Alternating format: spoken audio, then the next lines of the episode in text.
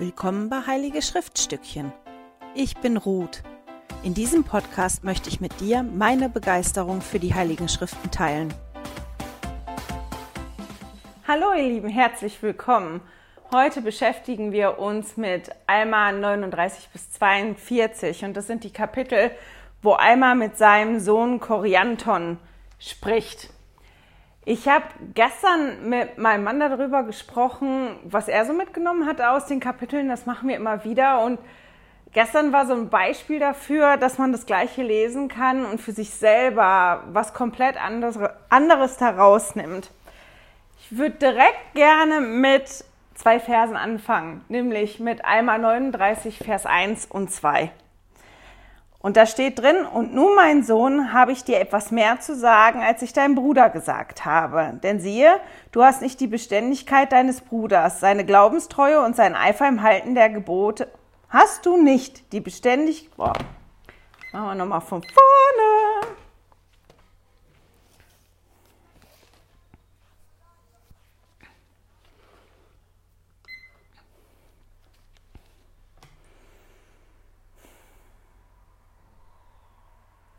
Hallo ihr Lieben, herzlich willkommen. Heute beschäftigen wir uns mit Alma 39 bis 42 und das sind die Kapitel, wo Alma mit seinem Sohn Korianton spricht. Und das sind wieder Kapitel, wo ich das Gefühl habe, ich hätte gerne das vollständige Original. Wir dürfen ja nie vergessen, dass wir uns gerade in der Zusammenfassung von Mormon befinden. Das sind die Platten, die Mormon zusammengefasst hat. Und gerade da würde ich so gerne wissen, war das auch in Almas äh, Unterlagen, in Almas Aufzeichnungen ein reiner Monolog oder konnte man die Reaktion von seinem Sohn auf das lesen, was Alma da gesagt hat? Und das hätte ich hier unglaublich spannend gefunden. Unter anderem, weil ich mich gestern mit Ansgar unterhalten habe über die Kapitel. Das machen wir oft, dass wir sprechen darüber, was hast du mitgenommen, was habe ich mitgenommen. Und das war ein Paradebeispiel dafür, dass man genau das Gleiche lesen kann, auch genau die gleichen Verse lesen kann und für sich selber da was ganz was anderes mitnimmt. Eben weil man ein anderer Mensch ist, weil man andere Erfahrungen gemacht hat, weil für einen bestimmte Dinge im Moment wichtig sind. Und wir haben das schon gehabt bei den ersten zwei Versen in Eimer 39. Ansgar hat gesagt, er hat das gelesen und für ihn waren diese Verse ein Zeichen dafür, dass Alma seinen Sohn liebt. Und ich habe die gelesen, habe gedacht, das ist der schlimmste Anfang eines Gespräches, den man machen kann. Weil Alma fängt an, naja, dass er zu seinem Sohn sagt, zu Korianton, also, die habe ich mehr zu sagen als deinen anderen Bruder. Also, du bist nicht so schnell wieder raus hier. Unser Gespräch wird länger dauern. Und dass er dann quasi sagt, ähm, Hast du nicht darauf geachtet, wie toll dein Bruder das gemacht hat, wie beständig der ist, wie glaubenstreu der ist, wie, wie groß sein Eifer im Halten der Gebote ist? Und war der dir nicht ein tolles Beispiel? Und der Ansgar hat das halt wirklich gehabt, dieses als Zeichen von, von, von Zuneigung und Liebe. Und ich habe das gelesen und habe gedacht, das ist ein Katastrophenanfang. Also wenn, das wäre ungefähr für mich gefühlt so, ich habe zwei Söhne. Der eine spielt schon länger Klavier als der andere. Das ist wirklich jetzt eine Situation aus unserem Leben.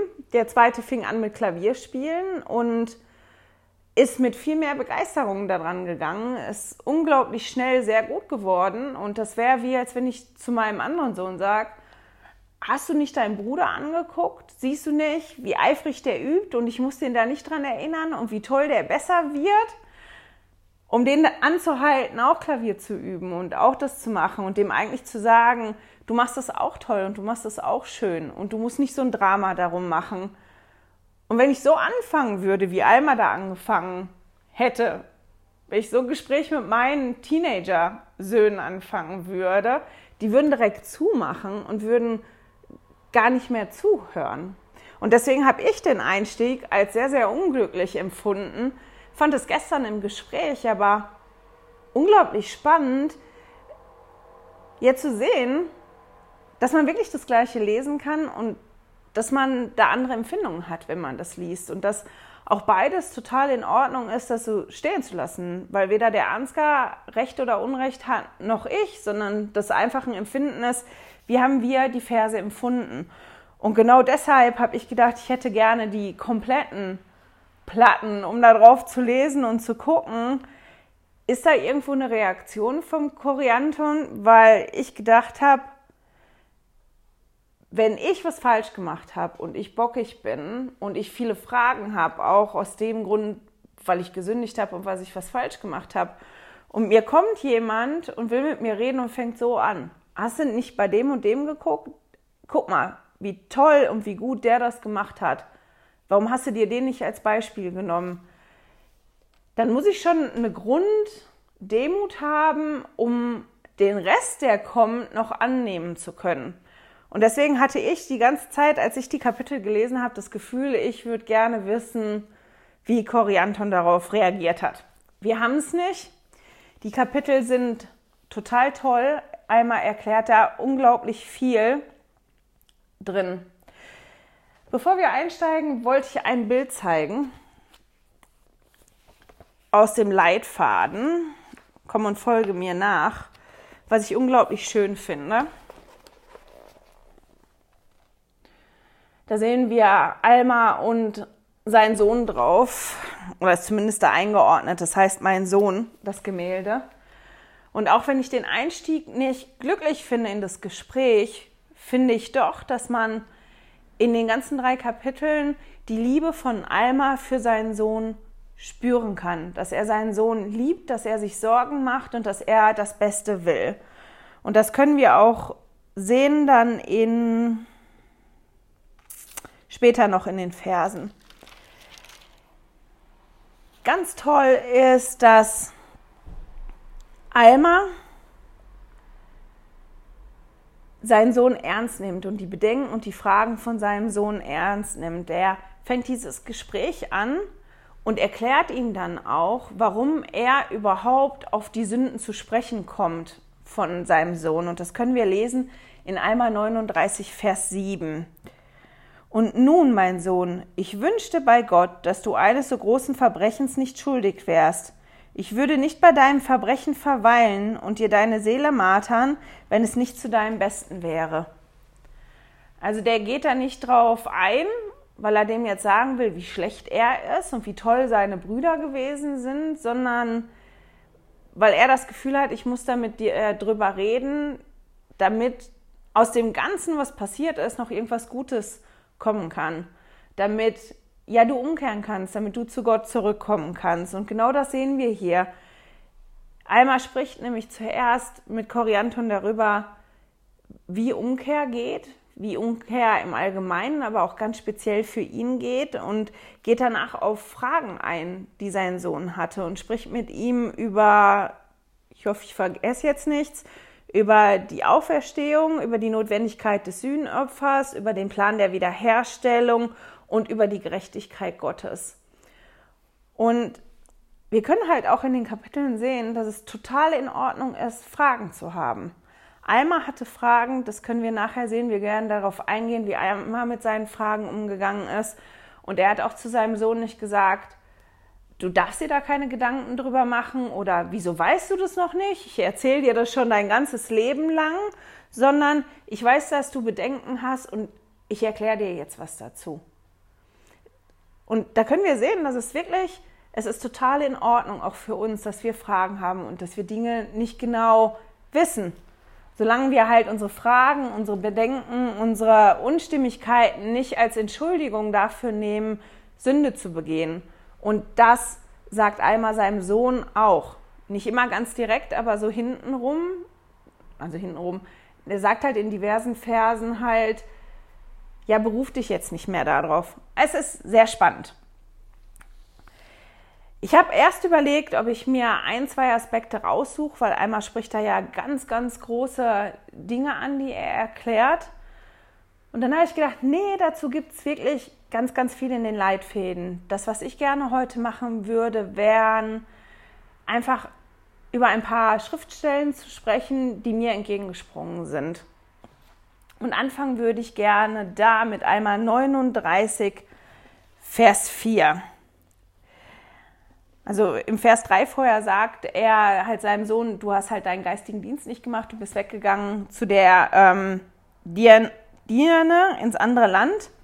Und dann steht da, ja, sie hat vielen das Herz gestohlen, aber das war keine Entschuldigung für dich, mein Sohn.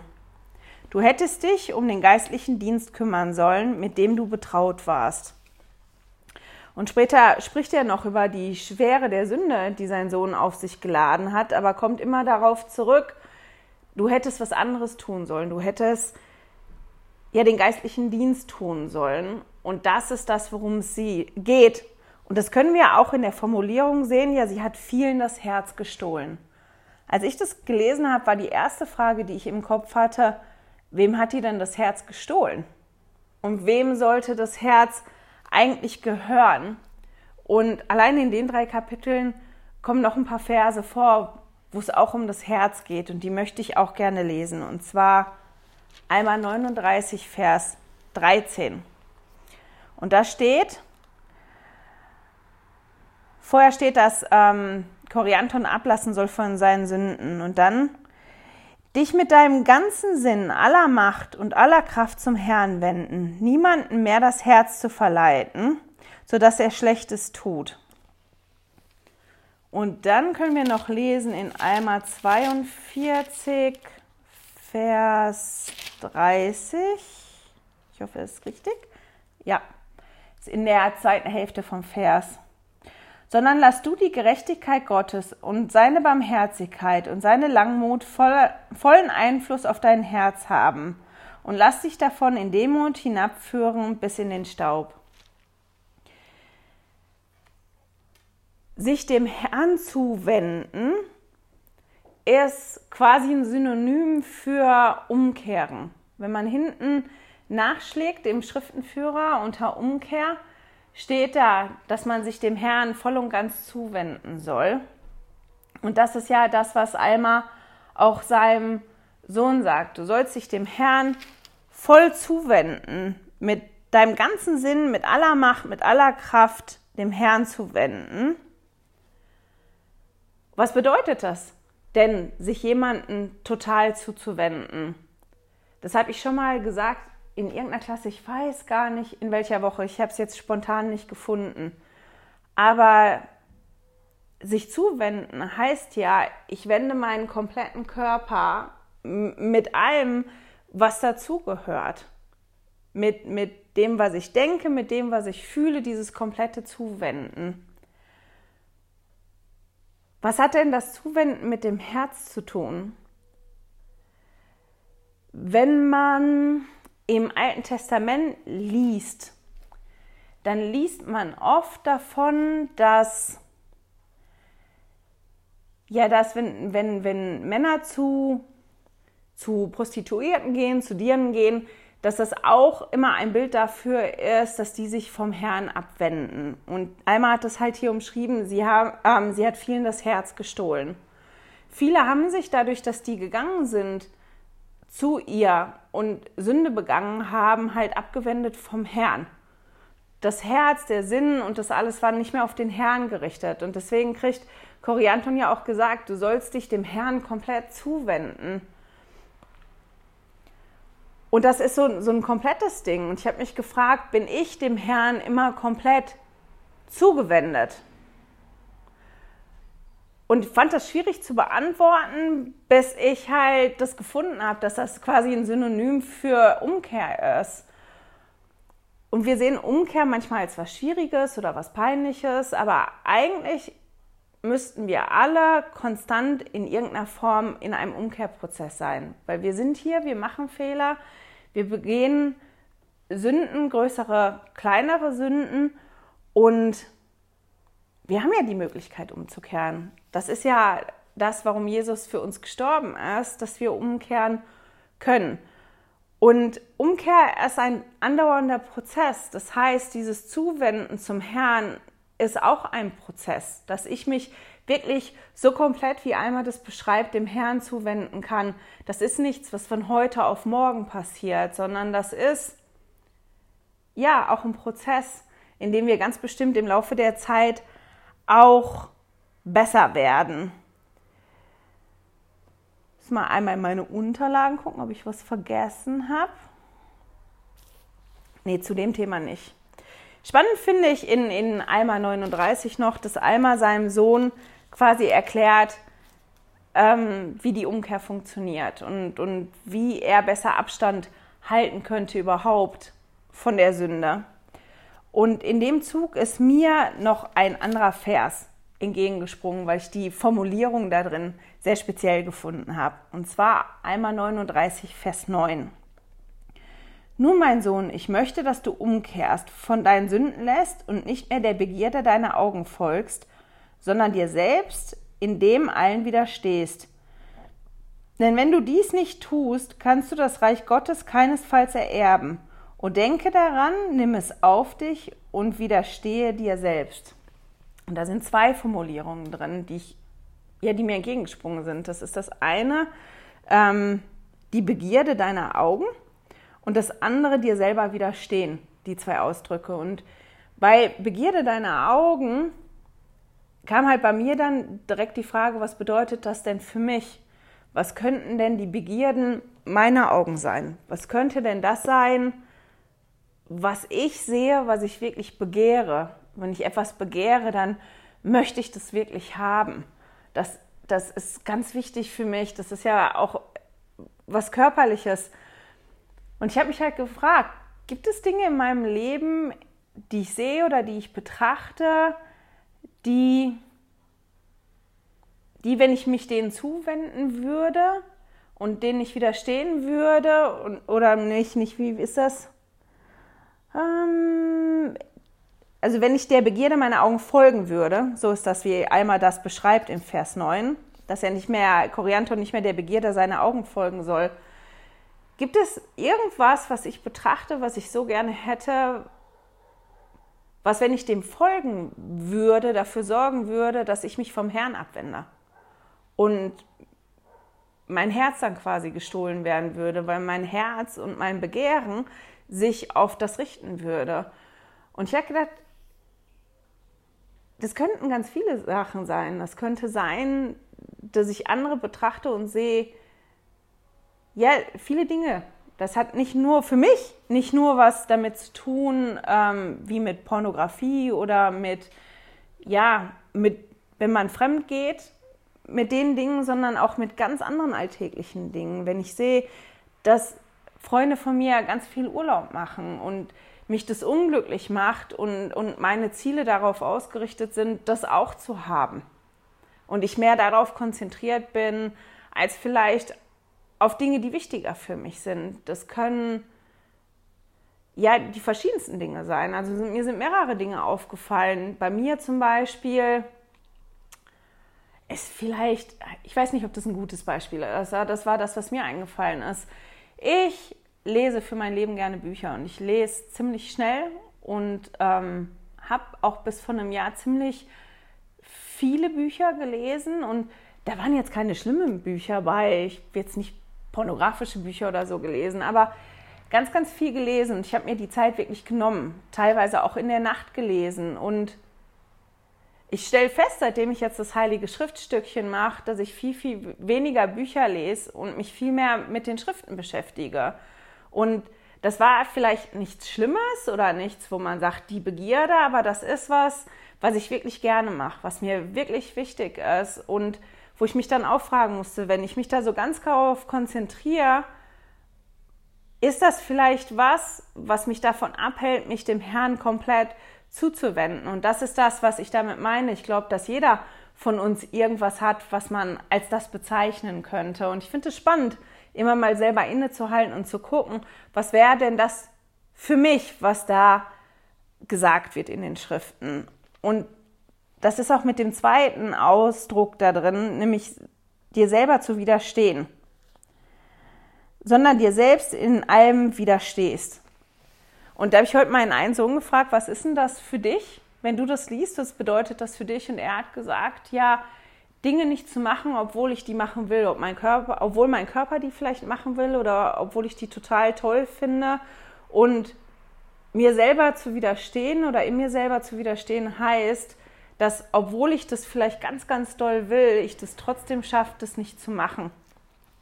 Und das ähm, fand ich war eine tolle Erklärung dafür. In Alma 40 beschäftigt sich Alma oder beschäftigt sich Alma nicht damit, aber Alma spricht ganz viel mit seinem Sohn über die Auferstehung.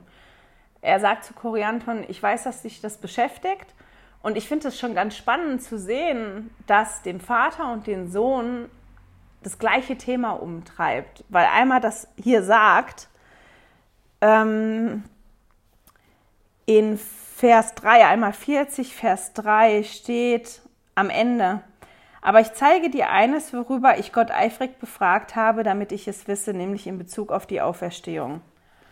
Also das ist was, was den Korianton umtreibt, wo er Unsicherheiten hat und Fragen hat. Das ist aber auch was gewesen, was Alma umgetrieben hat. Und worüber ja Alma spricht mit seinem Sohn und sagt, das ist super, es gibt ganz viele Geheimnisse, die nur Gott kennt. Ähm, aber da ist eins, da habe ich mich mit auseinandergesetzt und ich habe den gefragt und darüber möchte ich mit dir reden. Und wenn wir das weiterlesen, gerade in Kapitel 40, finde ich, kommt der Mensch Alma so doll raus. Ich habe ja schon viel über Alma gelesen, viel über Alma gesprochen. Der ist ein, ein herausragender Mensch gewesen. Aber zwischendrin blitzt halt trotzdem dieses Menschliche auf und gerade hier kommt es ganz oft. Alma sagt nämlich zwischendrin, jetzt muss ich mal gucken, wo das ist, zum Beispiel im Vers 5, einmal 40, Vers 5, dass dann er was sagt und dann sagt, ob das so oder so ist und dann sagt er, aber darauf kommt es nicht an.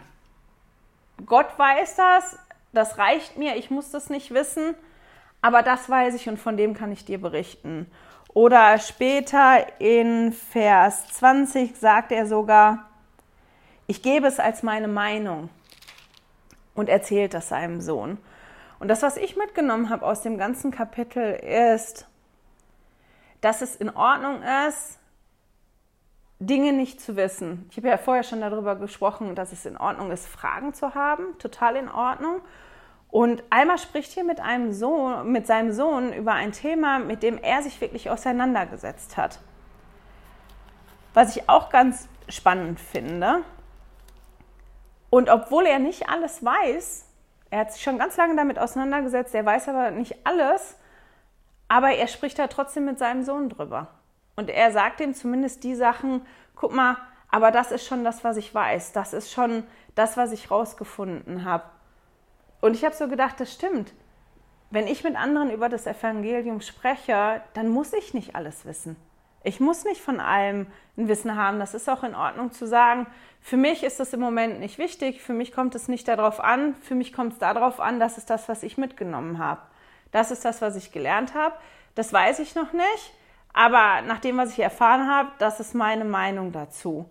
Und das ist in Ordnung. Wir müssen ich ja so eine Perfektionistin. Ich muss das gar nicht sein. Wenn ich spreche über das Evangelium, dann darf ich nicht vergessen, dass ich ja immer das Anrecht habe, dass der Heilige Geist bei mir ist und dass der Heilige Geist eigentlich, nicht nur eigentlich, der Heilige Geist ist dann derjenige, der wirklich belehrt und der wirklich das Herz von dem anderen anrührt. Und deswegen ist es in Ordnung, das nicht zu wissen. Und das können wir auch lesen, wenn wir in dem Leitfaden lesen. Das ist auch ein kleiner Absatz dazu, wo die schreiben, dass das auch interessant ist zu sehen, dass obwohl einmal ja der Prophet gewesen ist, dass er auch nicht alles wusste. Selbst unsere Führer wissen nicht alles und das ist total in Ordnung. Ein zweiten Gedanken, den ich hatte zu dem Kapitel, war zu sehen, dass Alma eine Frage hatte und wie Alma sich damit beschäftigt hat. Und ich dann immer zu dem Punkt komme, wenn ich eine Frage habe, wie wichtig ist mir die Antwort? Was ist denn vielleicht ein Aspekt oder eine Frage, wo es wichtig wäre, dass ich mich da jetzt wirklich mal mit auseinandersetze und beschäftige. Ist auch immer was Tolles, wo man drauf eingehen kann. In Alma, jetzt muss ich mal einmal gucken, 41, 42, spricht Alma mit seinem Sohn über die Wiederherstellung. Und ich liebe ja Bedeutungen nachzuschlagen von Wörtern. Und ich habe dann einmal nachgeschlagen, was bedeutet denn überhaupt das Wort Wiederherstellung? Und das Wort Wiederherstellung bedeutet, das in einen wieder funktionierenden Zustand zu versetzen oder, wenn man das medizinisch anguckt, von einer Krankheit genesen oder von einer Verletzung genesen und dass man wiederhergestellt wird. Und einmal spricht in dem Zug über den Plan der Wiederherstellung.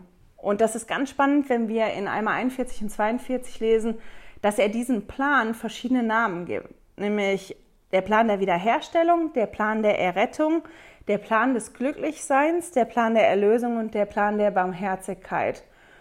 Und man sieht, dass anhand von diesen Namen nur schon, wie viel in diesem Plan der Wiederherstellung integriert ist. Und ich finde es ganz spannend, dass der gleiche Plan ähm, verschiedene Namen hat. Jetzt muss ich einmal gucken. Mein Mann ist nämlich hier durch die Gegend gehüpft. Der hat mich jetzt aus dem Konzept gebracht. Alma spricht selber darüber, was Wiederherstellung bedeutet. Und zwar in Alma 41, Vers 12 und 13. Jetzt mal einmal gucken. Und er sagt dann, und nun siehe, bedeutet das Wort Wiederherstellung, dass man etwas aus seinem natürlichen Zustand nimmt und es in einen natürlichen Zustand versetzt. Boah, nochmal von vorne. Und nun siehe, bedeutet das Wort Wiederherstellung, dass man etwas aus seinem natürlichen Zustand nimmt und es in einen unnatürlichen Zustand versetzt oder in einen Zustand versetzt, der seiner Natur entgegengesetzt ist Oh mein Sohn, das ist nicht der Fall, sondern das Wort Wiederherstellung bedeutet, dass Böses für Böses wiedergebracht wird oder Fleischliches für Fleischliches oder Teuflisches für Teuflisches, Gutes für das, was gut ist, Rechtschaffenes für das, was rechtschaffen ist, Gerechtes für das, was gerecht ist, Barmherzigkeit für das, was barmherzig ist.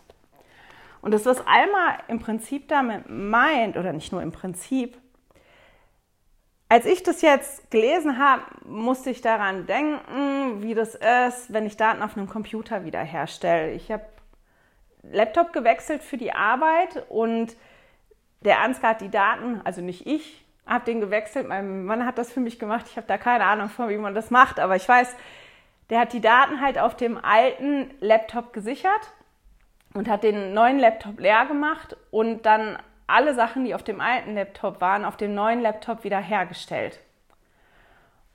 Und diese Wiederherstellung hat das ja nicht gemacht, dass da auf einmal ganz andere Sachen gewesen sind, sondern wenn es gut funktioniert, wenn die Wiederherstellung gut läuft, dann ist genau das wieder da, was vorher da gewesen ist.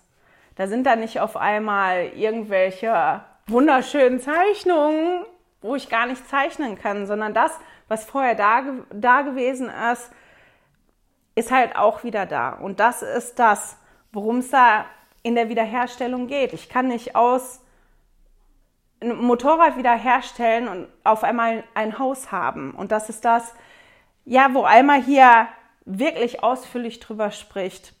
Und in dem Zuge sind mir noch so ein paar andere Schriftstellen aufgefallen, die ich jetzt mal in einem Zug lesen möchte. Und zwar einmal 41, Vers 5 6 und 8 und dann einmal 42, Vers 7. Der eine zum Glücklichsein erweckt gemäß seinen Wünschen nach Glücklichsein zum Guten, gemäß seinen Wünschen nach Guten, und der andere zum Bösen, gemäß seinen Wünschen nach Bösen. Denn so wie es den ganzen Tag lang sein Wunsch war, Böses zu, zu tun, so wird er auch seinen Lohn am Bösen haben, wenn die Nacht kommt.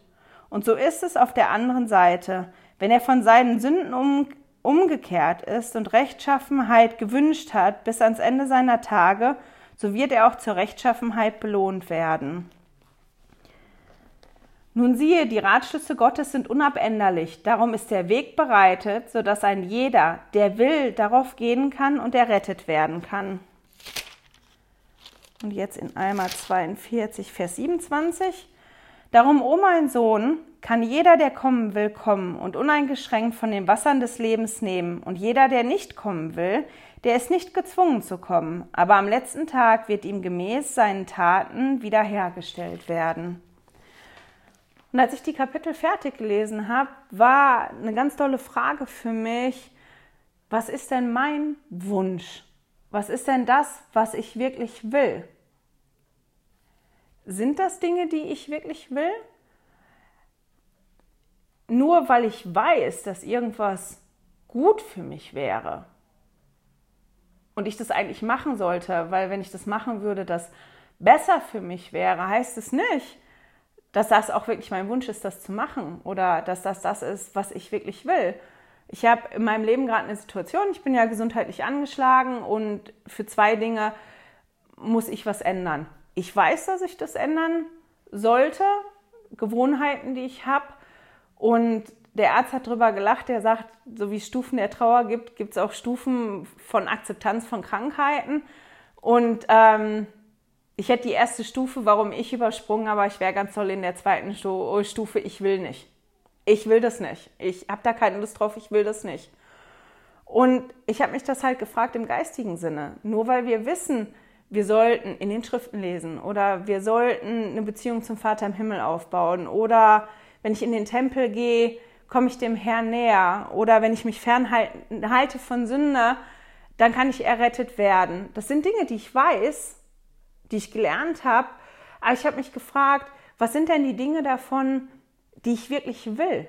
Habe ich wirklich den Wunsch, wie das hier zum Beispiel in Vers 6 steht, ähm, dass ich mir Rechtschaffenheit gewünscht habe, dass ich umgekehrt bin und mir Rechtschaffenheit wünsche? Ist das ein konstanter Wunsch, den ich habe? Weil wenn das ein konstanter Wunsch von mir ist, dann bin ich ja konstant in diesem Umkehrprozess und bin konstant dabei, mich dem Herrn komplett zuzuwenden. Und ich für mich habe festgestellt, dass es manche Punkte gibt, die ich weder will, wenn ich ganz ehrlich zu mir bin, noch die ich mir wünsche. Und dass bevor ich da anfange zu arbeiten, ich erstmal arbeiten muss daran, diesen Wunsch zu entwickeln und den, den Willen zu haben, das auch zu wollen. In Alma 42 spricht Alma darüber, oder spricht über die Gerechtigkeit Gottes.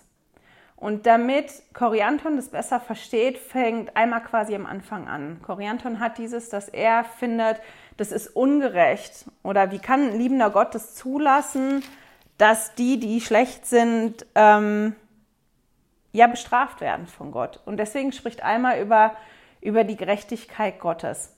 Wir haben schon viel darüber gehört, über die Gerechtigkeit und die Barmherzigkeit. Viele kennen immer das Bild von der Waage und wie Jesus dazukommt. Und ich fand das aber ganz spannend, wie Alma das angegangen ist. Alma ist es angegangen damit, dass er am Anfang angefangen hat. Er hat nämlich seinem Sohn erstmal erklärt, was das denn mit dem Sündenfall auf sich hatte, was das für Konsequenzen für uns alle hatte, weil das dann hilft zu begreifen, warum das Sühnopfer wirklich wichtig ist. Er erklärt das, man kann das lesen. Die Verse sind relativ bekannt. Die sind sehr, sehr dicht. Ich finde, um das zu verstehen, muss man die öfter lesen, vor allem wenn Alma mit die Gerechtigkeit und die Barmherzigkeit ähm, um sich wirft. Dabei erklärt seinem Sohn ganz am Anfang, dadurch, dass ja Adam und Eva gegessen haben vom Baum der Erkenntnis und die Gut und Böse unterscheiden konnten, sind die ja göttlich geworden. Und die sind aus, Garten, aus dem Garten Eden vertrieben worden, damit die nicht vom ähm, Baum des Lebens essen können, damit die nicht unsterblich werden. Und dadurch, dass die gegessen haben von dem Baum der Erkenntnis, sind die abgeschnitten worden vom Gott, geistig und zeitlich. Und genau dieses, weil die abgeschnitten worden sind, braucht es das Sühnopfer. Und das erklärt er ganz schön. Ich finde es total toll, wie er das aufbaut und dann erklärt, warum es das Sühnopfer gibt. Und das fängt dann an in Vers 15, einmal 42, Vers 15, dass er davon spricht, dass damit der Plan der Barmherzigkeit, so nennt er ihn da, halt nur zu Wege gebracht werden kann durch das Sühnopfer. Damit der Plan überhaupt funktioniert, ähm, braucht es das Sühnopfer. Und dann erklärt er in den Versen 16, 17 und 18, genau, nämlich, dass er erklärt ja vorher, dass es oder dass der Mensch da ist, um, um umzukehren und um besser zu werden und spricht halt jetzt in den Versen darüber. Und ich finde das eigentlich toll, ich lese das jetzt doch mal vor, ab Vers 16. Nun könnte Umkehr dem Menschen nicht zukommen, wenn nicht eine Strafe, die ebenso ewig ist, wie das Leben der Seele sein soll, festgesetzt wäre, im Gegensatz zum Plan des Glücklichseins, der ebenso ewig ist wie das Leben. Und dann sagt er halt, der Mensch kann ja nur umkehren, wenn er sündigt.